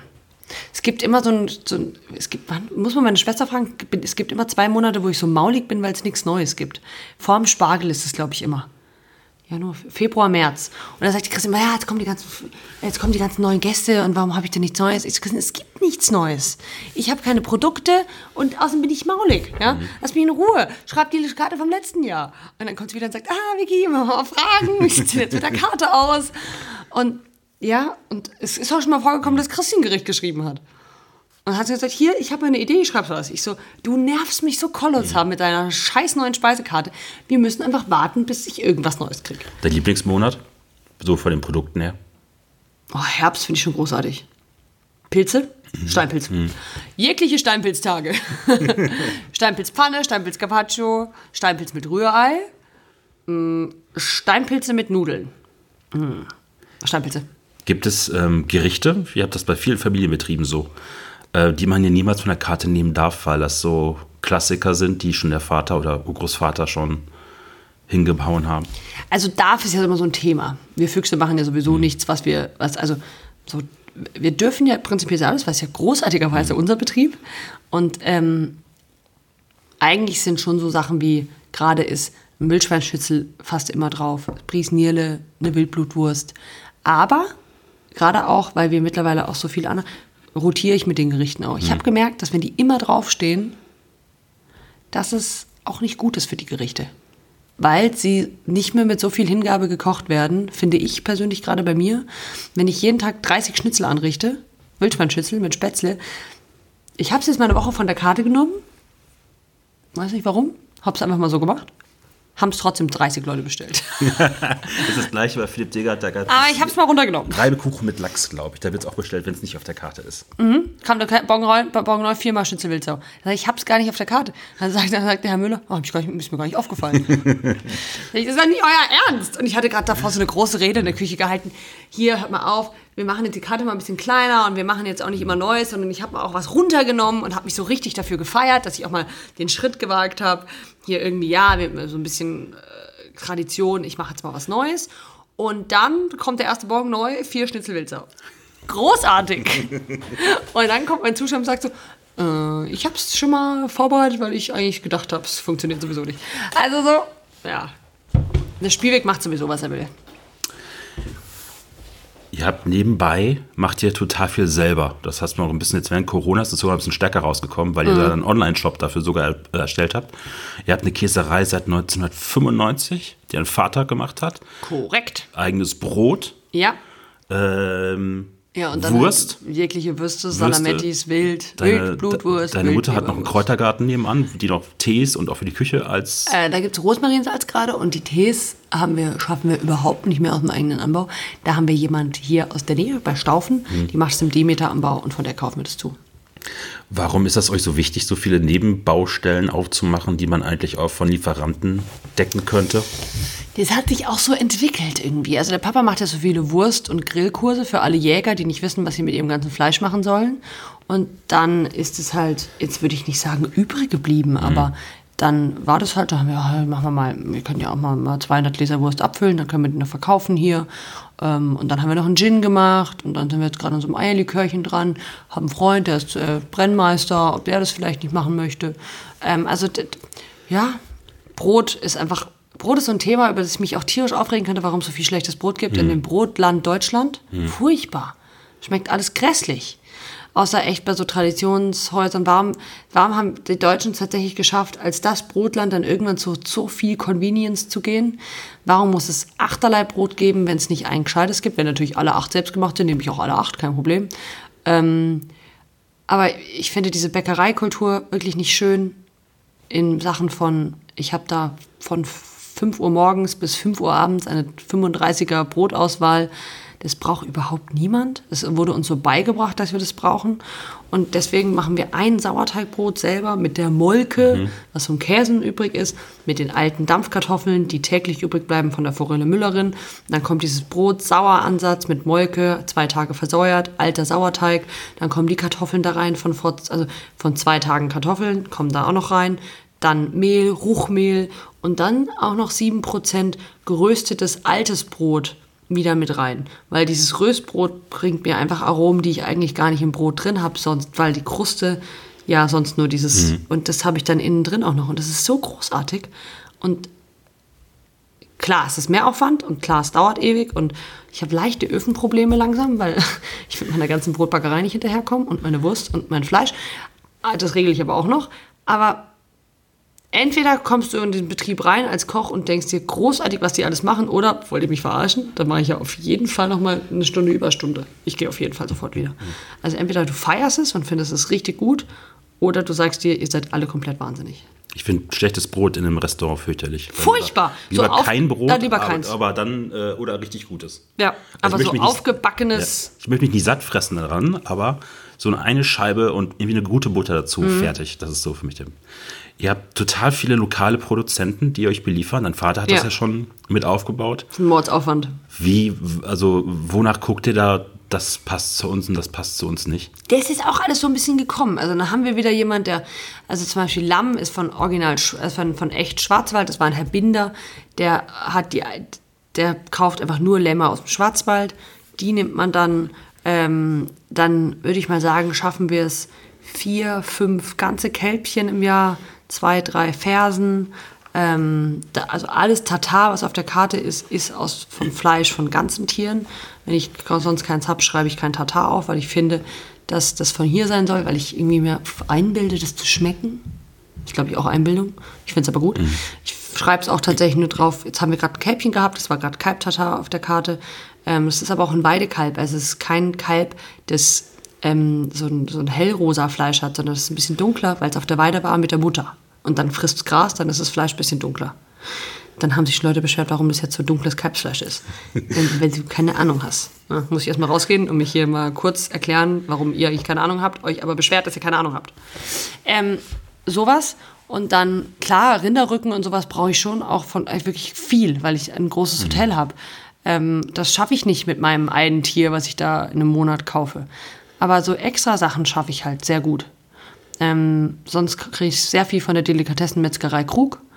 Ähm, Schlachtung in Baden-Württemberg und Aufzug in Baden-Württemberg.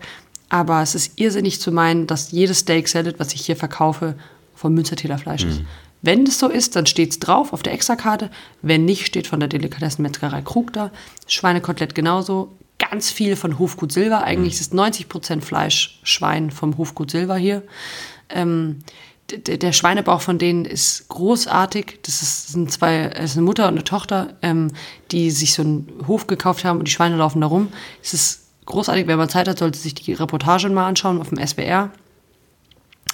Und die machen Koteletts, die machen Rücken und das ist ein Schweinefleisch, was auch würdig ist, Schweinefleisch zu nennen. Sonst mache ich einfach kein Schwein. Wildschwein.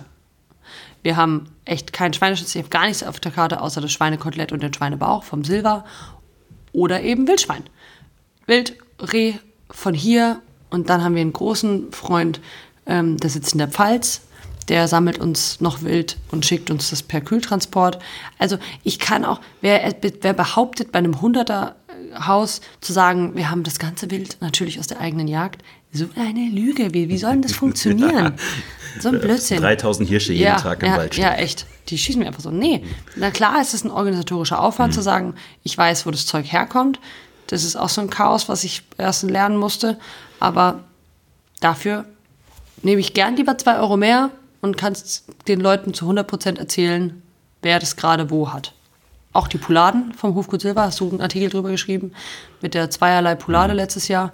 Das haben wir jetzt gerade wieder gekauft. Du brauchst halt auch deine Zeit, bis du 40 ganze Pouladen mal schnell eben zerlegt hast. Solides raus, Knochen für Faux, Keule für Konfieren, Brust für Tom Kagai oder Tom Yam Gum mit Garnele. Also das musst du auch vorher organisieren, was machst du dann mit 40. So, Und es gibt unfassbar viel schlechtes Geflügel in Deutschland. Furchtbar. mal dazu gesagt. unfassbar. Als. Haben sich eigentlich die Produzenten, von denen das bekommt, also sei es jetzt irgendwie Gemüse oder Fleisch oder so, auch ein bisschen geändert, weil ihr gesagt habt, wir wollen das vielleicht ein bisschen so haben und so haben und die Möhrchen vielleicht in der Größe? Nee, Oder sind die einfach ihrem Weg alle treu geblieben? Da habe ich nicht so richtig viel Zeit zu. Also klar bestelle ich dann mal drei Kisten Karotten bunt, aber wenn da, du kennst ja, du kennst ja Bau- Bauern, ja. Also wenn klar, wenn ich zum Keltenhof gehen würde und sage, hier kannst du mir das und so, das und so machen, ja. Aber das ist dann tatsächlich, dafür habe ich keine Zeit. Also wenn die Karotte ein bisschen größer ist, dann schneiden wir sie halt einmal durch. Ich bin auch nicht so ein Perfektionist, aber nicht so ein Ego, dass die Karotte immer gleich sein muss. Ist sie halt anders. Wenn das Gericht aus ist, ist es aus. Wenn ich es nicht bekommen habe, dann habe ich es halt nicht bekommen.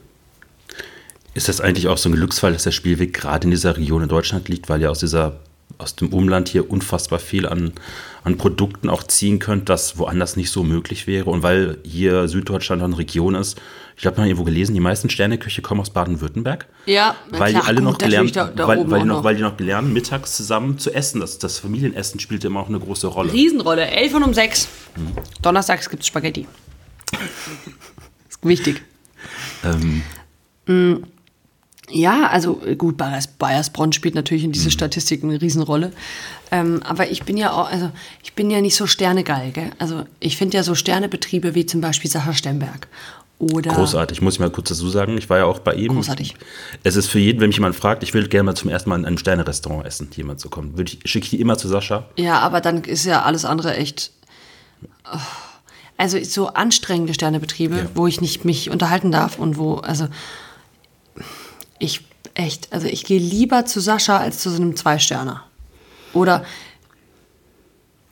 weiß ich, also, oder wir, ich verstehe das, also ich finde ja so eine Küche, die ehrlich ist und Lust macht und äh, ein bisschen lauter ist und wo, wo, wo, wo ich toll esse, fast besser als was ganz Spießiges. Ja. Sehr konservativ, also jetzt nicht konservativ, aber so ein bisschen. Das ist schwierig. Ein Stern ist sowieso schwierig für mich. Ein bisschen. Ich mag's. Ich esse lieber in so Lokalen wie bei uns. Als in. Ich brauche nicht jeden, jede Woche ein neues Sterne-Restaurant. Es gibt ja so Köche, die machen ja nur die Sternes durch. Also echt. Ich brauche das an meinem freien Tag echt wenig. Wie weit ist das hier wichtig, auch mal aus diesem Tal dann in der Pause oder an den Ruhetagen, also an deinen Freitagen rauszukommen und zu Schluchsee machen wir ganz oft. Wir fahren ganz oft irgendwo hin, Feldberg wandern, Schluchsee baden, irgendwie sowas. Aber ja, ich habe halt trotzdem 100 Gäste abends. Ich muss halt trotzdem, ich kann hier nicht irgendwie, also ich muss, entweder muss ich ein bisschen Abstand gewinnen oder ich muss abends trotzdem mal kurz da durchgehen irgendwie. Also das ist, äh, ja, das ist sehr wichtig, äh, wenn ich frei habe, rauszukommen auch. Jeder, ich brauche meine zwei freien Tage. Ich kann im Sommer nicht sechs Wochen durcharbeiten. Das funktioniert dann auch mit meiner Laune nicht. Und dann sagt man, das ist ganz geil, kommt mein Zuschauer immer und sagt so, Vicky, vielleicht machst du mal einen Tag frei. das ist ein bisschen unausstehlich. aber vermisst du auf der anderen Seite auch mal, sagen wir mal, eine große Metropole neben dem Spielweg, wo du mal hinfahren könntest? Klar. Sagen, wir mal Berlin. Berlin wäre äh, Berlin finde ich relativ ätzend. Was ist deine Lieblingsstadt, wo du am liebsten essen Oh? Barcelona fand ich schon richtig gut. War schon zwar in Barcelona. Wir fliegen dann mal kurz drei Tage nach Barcelona oder fahren mit dem Zug, irgendwie so. Berlin, ich, mir macht Berlin immer drei, vier Tage Spaß und dann finde ich super anstrengend. Hamburg mochte ich immer schon lieber als Berlin. Ähm, auch wenn die Gastronomie natürlich nicht ganz so aufregend ist oder nicht halb so aufregend. Was uns stört, ist die manchmal hier so die Vielfalt de- des, des, des Internationalen. Also Also zum Beispiel, du hast jetzt die Möglichkeit, mal irgendwie an einem Montag, wo du nicht in der Küche hier stehst, äh, so eine Straße wie die Klosterstraße in Düsseldorf zu haben und einmal durch alle ja, japanischen Läden durchzufuttern, die Genau, da das finde ich manchmal, oder so diese Streetfood-Sache fehlt. Also wir haben einen tollen Japaner, hier ist es nicht. Aber so dieses, das fehlt manchmal so ein bisschen. So diese Stadt. Freiburg ist ja auch so ein Kaff. So. Große Stütze, du hast am Anfang schon ein paar Mal erwähnt, dein Freund Johannes, beruflich Johannes. wie auch privat, ähm, kümmert sich, glaube ich, hier auch um die Bäckerei, um die Käserei. Johannes der Streber hat ja noch zwei Ausbildungen gemacht. Er ist ja Konditor, Konditor. und Koch. Und da muss ich was erzählen. Er macht, glaube ich, auch den Rübli-Kuchen, den es morgens hier zum Frühstück Ja. gibt. Ne? Meine Frau hat den erst am letzten Tag beim letzten Mal morgens gegessen. Und ich durfte mir jetzt ein halbes Jahr lang anhören, warum sie nicht viel früher auf die Idee gekommen wäre, weil sie den Ah. so abfeiert. Sie hat jetzt auch hier, glaube ich, schon jeden Morgen sich immer einen Rübli-Kuchen mit draufgehauen. Weil der ist ganz großartig. Jeder, der mal ins Spiel will, kommt bitte diesen Rübli-Kuchen essen. Ich bin nicht, leider nicht so der Süßtyp, aber meine kommen hier diese Rüblikuchenbesteller wieder an. Nein. äh, ja, Johannes ist einfach, klar, Johannes macht nicht den ganzen Rüblikuchen selber, aber der kümmert sich um die Patisserie und um die Gartmaché, um den Gartmaché, macht den Käse, die ganze Wurst- und Brotgeschichte mit Papa und ich weiß nicht, wie großartig es ist, dass wir jeden Tag irgendwie zusammenarbeiten dürfen und haben da, wir haben uns bei der Arbeit kennengelernt, wir, wir, wir zanken, wir zoffen uns auch nicht tatsächlich. Keine Ahnung warum nicht, frag mich nicht, bin sonst ein Mensch, der sich sehr gut zofft, aber mit Johannes irgendwie nicht. Ist das so ein bisschen der Ruhepol und Konterpart zu dir? Ja, komplett. Johannes Bester. Einfach so gut. Also du stehst ja manchmal so medial echt wirklich an, an vorderster Front und dann, Mhm. ich glaube, bei dem SWR-Film war es dann so, ist er so daneben her gewesen und ich habe immer das Gefühl, er fühlt sich in dieser Rolle auch total wohl. Also Also da kriegt man mehr und mehr auch immer mehr und mehr Aufmerksamkeit, was ihm auch ganz gut gefällt. Ähm, aber der, ist, der geht auch auf die Jagd morgens, damit er erstmal drei, zwei Stunden ein bisschen Ruhe hat vor uns allen. Also Johannes ist einfach total zufrieden und weißt du, wir hinterfragen uns das nicht die ganze mhm. Zeit. Wie fühlst du dich, dass da du jetzt da nicht, aber der hat jetzt auch, der ist auch so von so einem Rollschleifer die ganze Zeit irgendwelche Internetvideos hat er da gemacht. Also das kommt, das hat alles so ein bisschen Zeit. Ich bin halt die Tochter, die gerade mhm. mit der Schwester und ihm ein Hotel übernommen hat. Klar ist es medial besser und klar ist da jetzt gerade die Aufmerksamkeit ein bisschen mehr auf mich, aber ich bin da auch, also ich bin jeden Tag hier gefühlt. Ich mache das mal nebenbei. Ich gehe mal, wir haben mal einen Kitchen Possible Auftritt, da war er aber auch genauso mhm. wie ich die ganze Zeit. Dann mache ich vielleicht mal ein, zwei Sachen mehr, aber das kann ich auch nur, weil er daheim ist und das dann hier macht. Also das ist, das ist alles ein Klonkomarat von Dingen, wo wir uns gegenseitig den Rücken frei halten. Er will auf große Jagden gehen, dann muss ich hier bleiben.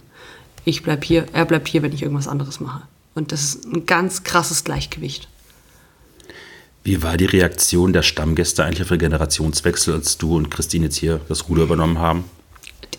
Das, das heißt übernommen, die Mama ist trotzdem da, die Jodi ist trotzdem da, der Papa ist trotzdem da. Also das ist trotzdem die Familie. Klar ändert sich was und klar finden es viele toll, dass es ein bisschen jünger ist. Aber zum Beispiel diesen Riesenumbau mit dem Fuchsbau, mit, dem, mit den Toiletten und sowas, das habe ich alles nicht gemacht, das hat die Mama gemacht. Mhm. Also völlig illusorisch zu denken, dass ich auch noch umbaue. Ich kann überhaupt nichts umbauen. Ich bin völlig fehl am Platz fällt aus. Ich wurde noch nicht mal, also ich wurde mal gefragt, welche Wandfarbe ich denn gut finde. Dann habe ich gesagt, Freunde, das ist mir total egal. Das macht ihr doch, das habe ich doch noch nie entschieden. Ja, weiß Mama, ich, hab, ich muss ich mal fragen, ich so, Mama, bitte. Es kommt doch sowieso noch Chaos bei raus, wenn ich irgendwie Wandfarben aussuche. Deswegen, das ist eine Familienentscheidung. Mhm. Klar stehen wir als Geschäftsführer gerade drin, aber das ist eine Familie und das wird von der Familie geführt. Und also ich brauche mich hier nicht hinstellen und sagen, dass ich hier das alleine mache. Irrsinn. Familie. Ich habe immer das Gefühl, für den, für den Spielweg-Stammgast ist es immer so ein bisschen wie die Reise in die eigene Vergangenheit, wenn er bei euch zu Besuch kommt. Mhm. Wie, sehr mag der, wie sehr mag der Stammgast Veränderung, also sei es baulich wie auch kulinarisch? Das muss er einfach hinnehmen. Wenn es ihm nicht gefällt, ist, ist es uns eigentlich ziemlich egal. Ein Hotel muss sich verjüngen. Ein Hotel braucht Umbau, braucht hm. Erneuerung. Aus einem, aus einem Traditionshaus wird ganz schnell ein verstaubtes Haus. Und wenn es ihm am ersten Mal nicht gefällt, dann gefällt es ihm beim zweiten Mal. Und wenn es ihm nicht mehr gefällt, dann kommt er halt nicht mehr. Das tut uns weh, weil es schade ist, aber das ist unser Weg. Und den werde ich nicht verlassen, weil ein Stammgast gerade sagt, furchtbar, was ihr mit dem Haus macht. Ich habe, wenn man bei euch hier so durchläuft, hat man auch so ein bisschen Zeitreise durch Innenarchitektur. Also mhm. der Tunnel unten zum, zum Schwimmbad, den man so mittlerweile den Geheimtunnel nennt, wenn jetzt morgen äh, mal alleine laufen habt, so klassisch in den 80ern verankert, so ein bisschen, noch ein bisschen ja. 70er. Dann irgendwie hier im Stammhaus äh, ist es ja wirklich tiefste Tradition. Was aber tatsächlich alles neu umgebaut ist. Also ja. es ist die ganzen Zimmer sind zum Beispiel im Stammhaus neu gemacht worden, das Parkettboden drin ist aber halt Dielenboden, ist alter, schöner Dielenboden drin.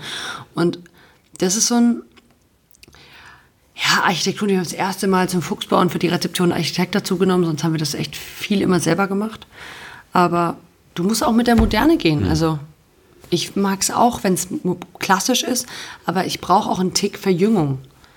Also alte Fenster schön, neue Fenster, die abschließen und ruhig ist es auch schön. Dürfte man in der alten Stube überhaupt Niemals. ein Bild abhängen oder geschweige denn so Niemals. zu machen? Lasst die alte Stube in Ruhe. Unser, es war doch mal dieser legendäre 1. Mai-Streich, wo wir geschrieben haben bei Facebook, dass es ja, ähm, dass wir eine Neuankündigung haben mhm. und dass wir jetzt ein Sushi-Circle, also so ein Sushi-Band, ähm, in die alte Stube bauen würden. Und äh, dass wir eben noch Mitarbeiter im Kimono suchen aber auch äh, rohe Fischlieferanten. Und wer doch mal einen Tisch reservieren will, der kann sich gerne melden. Und dass die alte Stube eben nie mehr so sein wird, wie sie war. Und das wollten wir euch einfach nur erzählen. Da ist doch hier, das ist doch hier die, die Welt eingebrochen. Haben wir die Leute angerufen. Sie können doch nicht die alte Stube und äh, und die nächsten haben angerufen und schon mal für das Sushi Circle äh, reserviert. Ja? Also es war ein großartiger 1. April-Scherz. Und äh, der ist echt immer noch in aller Munde, unser 1. April-Scherz, dass wir die alte Stube umbauen. Ich bin halt zum ersten Mal gewesen, mittags direkt, letztes Jahr bei euch. Das war der mhm. allererste Kontakt mittags, haben wir eine Festschwarplatte gegessen. Und es ist, er schlägt dich ja mit seiner Tradition, rustikalen- Historie. Ja, und da total. habt ihr hinten rechts am Eck ist, glaube ich, euer Familientisch. Ja, ist der Privatisch, Da ja. habt ihr irgendwie Mittag gegessen. Dein Vater saß Ja. Mhm. da mit irgendeinem Bekannten noch und hat dann geredet und habe ich deinen Vater zum ersten Mal reden gehört. Und ich musste zwischendurch einfach immer, obwohl es unhöflich war, zuhören, weil er irgendwas über Wild. Ich, war- ich glaube, einen Tag später ist er auf die Wild gefahren halt, ähm, auf die Jagd gefahren.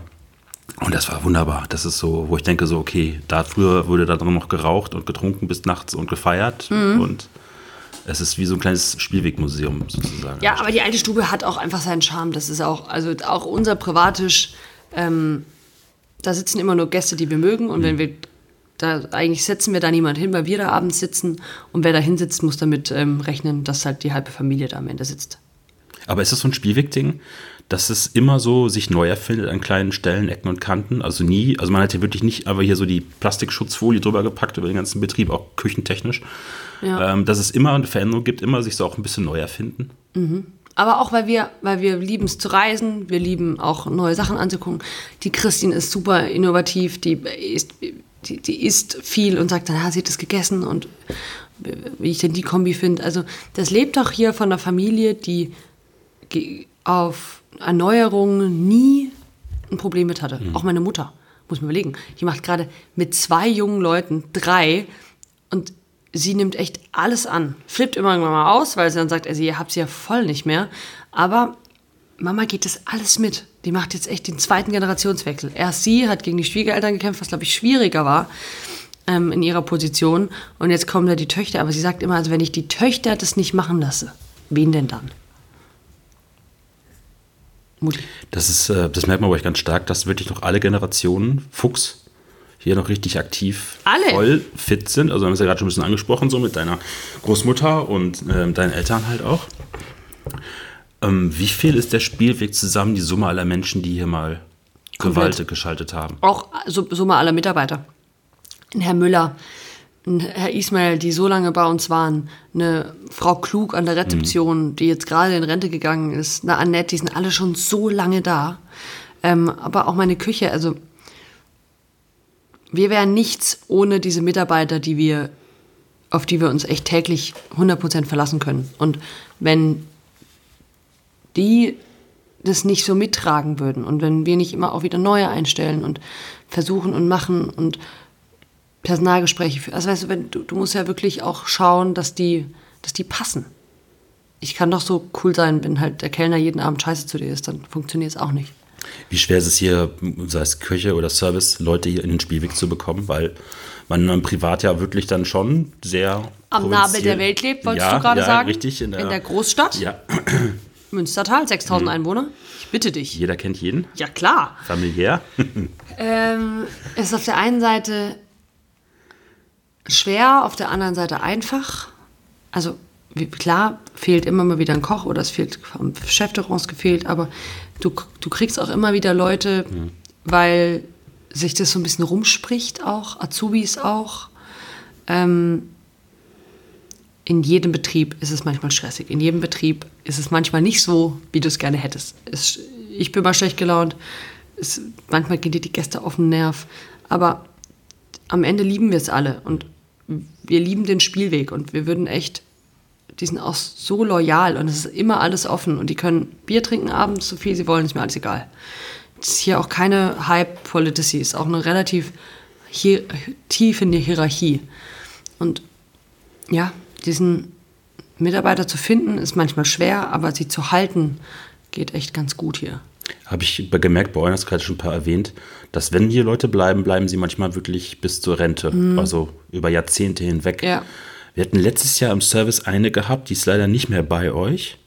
Kira. Kira. Ja. Großartige Serviceperson. Ja, also ich meine, ich muss mal sagen, ich finde alle Leute, die bei euch Service machen, die ich erlebt hatte, fand ich immer super. Es gibt Leute, Kira die wollen ja ganz eine tief, Wucht. Die, ich, also alle Leute, also es gibt also Service-Leute, die wollen ja in den Hintern kriechen, weil sie aufs Trinkgeld aus sind. Das merkst du, was sie wirklich extrem schleimige Mhm. Konservationen mit dir anfangen.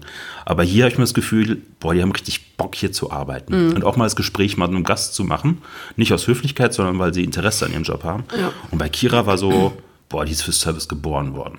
Also Kiras Freund Jonas hat ja eine Küche, Kü- äh, er hat Küche gelernt, die kommen beide vom Steinheuer, sind jetzt zu uns, sind auch schon Restaurateur, ähm, Ziehkinder. Ja. Der Jonas hat selber einen Betrieb daheim Und ähm, da, die sind jetzt zur Harald Rüssel gegangen, beide. Ich glaube, sie wollte erst zu Nils Henkel. Die waren beide bei Nils Henkel. Ist dann ja äh, auf unrühmliche Art und Weise äh, dort Die waren beide bei Nils Henkel. Und ähm, jetzt sind sie praktisch beide zu Harald Rüssel gegangen. Aber ja, solche Leute prägen auch den Spielweg mit. Auch Jonas hat in der Küche wirklich, die passen einfach zu, zu, zu so, so Leuten rein. Das passt einfach. War auch ein harter Weggang. Ich hätte gehofft, als ich gehört habe, dass Nils Henkel, dass das nicht geklappt hat. Dass sie wieder zurückkommen? Dass wir zurückkommen. Ich hatte ein bisschen die Hoffnung, als ich hier eingebogen bin in die Straße, dass sie abends Ja, aber das ist, die, Jonas musste auch, also die, die müssen dann auch noch mal raus, weißt du? So, die, der, der muss auch noch mal eine neue Küche kennenlernen und da, wo sie jetzt sind, glaube ich, sind sie auch richtig. Ich würde sie natürlich immer wieder zurücknehmen. so ist Falls Sie nicht. es hören, ganz Falls kleiner Wink. Kira und Jonas. Nein, Quatsch. Das wissen sie auch. Ich würde sie jederzeit einstellen. Wir biegen jetzt mal kurz auf die Zielgerade dieses Podcasts ein. Ich habe noch zwei Fragen an dich. Dann äh, sind wir hier durch. Äh, sechs Generationen, schon gesagt, haben hier den Spielweg bisher geprägt, geführt, Ja. geleitet, gemacht. Ähm, wie schwer sind für euch beiden die Herausforderungen? Also jede Generation hat ja irgendwie immer so ihre Aufgaben gehabt. Wieder so ein Fuchs gehen, da, da machen wir uns nicht so richtig Panik. Also du kannst sowieso alles planen, du planst Umbauten, dann kommt Corona, dann verschiebst du es wieder, ähm, dann planst du äh, Mitarbeiter mit ein, dann gehen die, dann äh, machst du was anderes und denkst, du, fuck, dann passiert doch wieder ein kleines Wunder. Also so ein Hotelbetrieb mit 50, 55 Mitarbeitern hat auch so ein bisschen was von täglichem ähm, Chaosmanagement, gerade auch bei mir klar habe ich jetzt in meiner Küche mit Lisa und Christoph, ähm, Linus, Raffi, also so vier Stützen, die im Moment, oder gerade Lisa und Christoph, die mir einfach wahnsinnig helfen. Sous-Chef und linke Hand, Küche, Assistant Manager, wie ich sie so schön nenne, ähm, nimmt mir einfach wahnsinnig viel ab. Und ähm, ja, es kommen jeden Tag neue Dinge, wo wir so denken, so, ah, ah, interessant. Ja. Ah, ah, ja, das machen wir auch noch. Ähm, oder neue Probleme.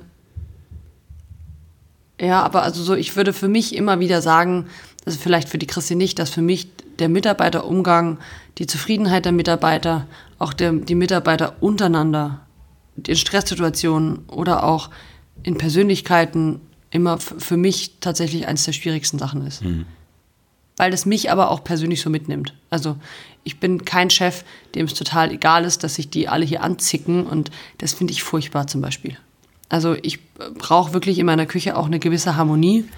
Ähm, natürlich ist es stressig, aber für mich ist die, die Leitung des Personals und die Mitarbeiterzufriedenheit einer der wirklich Dreh- und Angelpunkte in der Gastronomie. Auch für mich. Aber ist das vielleicht auch so ein Familienbetrieb? Bei vielen Menschen, die ich jetzt interviewt habe, die aus Familienbetrieben kommen oder dort arbeiten, ist immer so ein Zusammenhalt. Du hast gerade gesagt, zum Anfang hatte ich ähm, du Steiner so ein bisschen aufgenommen, so als das Kind, das man noch ist am Anfang der Lehre. Das habe ich bei vielen anderen auch gehabt. Die sind dann zu irgendwelchen Familienbetrieben gekommen und sind erstmal so ein bisschen auf die Hand genommen worden. Ist das so ein Familienbetrieb-Ding, dass man dann sich an seine Mitarbeiter auch so ein bisschen wie die eigenen Kinder sind und man, an die man sich da ein bisschen kümmert? Gerade wenn sie ihre Ausbildung beginnen? Oh, das kann schon sein, ja. Also ich habe meine ersten, jetzt habe ich drei Azubis, die jetzt gehen. Das tut mir tatsächlich auch schon sehr schwer. Also es ist, äh, eigentlich sind es vier, also einer ist dazugekommen, aber diese, gerade diese drei, also es Florian, äh, Florian und Tobias, die waren jetzt drei Jahre da, die gehen jetzt alle schon Restaurateurbetriebe. Und ja, das ist schon drei Jahre echt super stolz auf die, aus was, was aus denen geworden ist. Wettbewerbe gemacht und ähm, Preise gewonnen. Aber darum geht es nicht so richtig, sondern die haben sich so weiterentwickelt und die waren, die sind so stark jetzt und es macht so Spaß, einfach mit denen jetzt gerade noch mal die Letz-, das letzte halbe Jahr ist einfach so eine. Ja, ist schade. Ich bin echt ein bisschen traurig, dass sie gehen. Aber wir haben sie alle, also der eine bleibt noch mal bis zum Januar, der andere geht jetzt im September. Das ist auch, ist auch gut, dass sie gehen. Aber ich vermisse sie schon so ein bisschen, glaube ich. Auch Jonas vermisse ich immer noch. Oder es sind einfach so Leute, die so, die zwei oder drei Jahre in deinem Haus waren und dich selber auch so ein bisschen Und geprägt weil man haben. unzählige Stunden zusammen in der Küche Unzählig! hat Und dann haben wir auch noch getrunken hinten und dann macht man auch noch privat was miteinander. Also das sind wirklich auch Freundschaften, die trotzdem über, das, also klar, ich bin die Chefin, das sind die Azubis, Mhm. aber am Ende würde ich sagen, treffen wir uns in zehn Jahren alle und sind gute Freunde. Die letzte Frage. Bin ganz Wenn du, aufgeregt. Äh, nee, ist, ist eigentlich nur so der schöne Abschluss, was ich mir überlegt habe. Du bist auf irgendeiner Party und irgendwer kommt zu dir und du musst ihm erklären, was der Spielweg ist. Was würdest du dem antworten, anstatt irgendwie das Prospekt in die Hand zu drücken? Also der Spielweg ist was Besonderes. Der Spielweg halt ist Familie, ist vielleicht Gastfreundschaft, ist ähm, Freundschaft.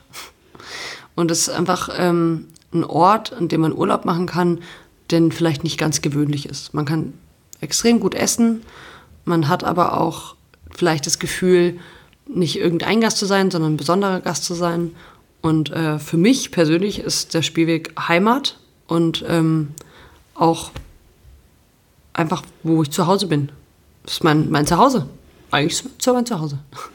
Und das ist ein großartiges Stück Erde, wo die Welt noch so ein bisschen in Ordnung ist. Wie der Astrid Paul schön gesagt hat, das ist eine Liebeserklärung an den Spielweg. Lest einfach mal den Blog. ähm, nee, der Spielweg ist was ganz, ganz Besonderes für mich und ähm, auch die Mitarbeiter, die hier sind, die Familie, zwei Hunde, vier Hasen, das ist alles, gehört alles dazu. Und jeder, der ähm, im Spielweg war und das verstanden hat, wird es immer als großartigen Platz äh, in Erinnerung behalten. Vielen Dank, Vicky. Kein Problem, immer gerne.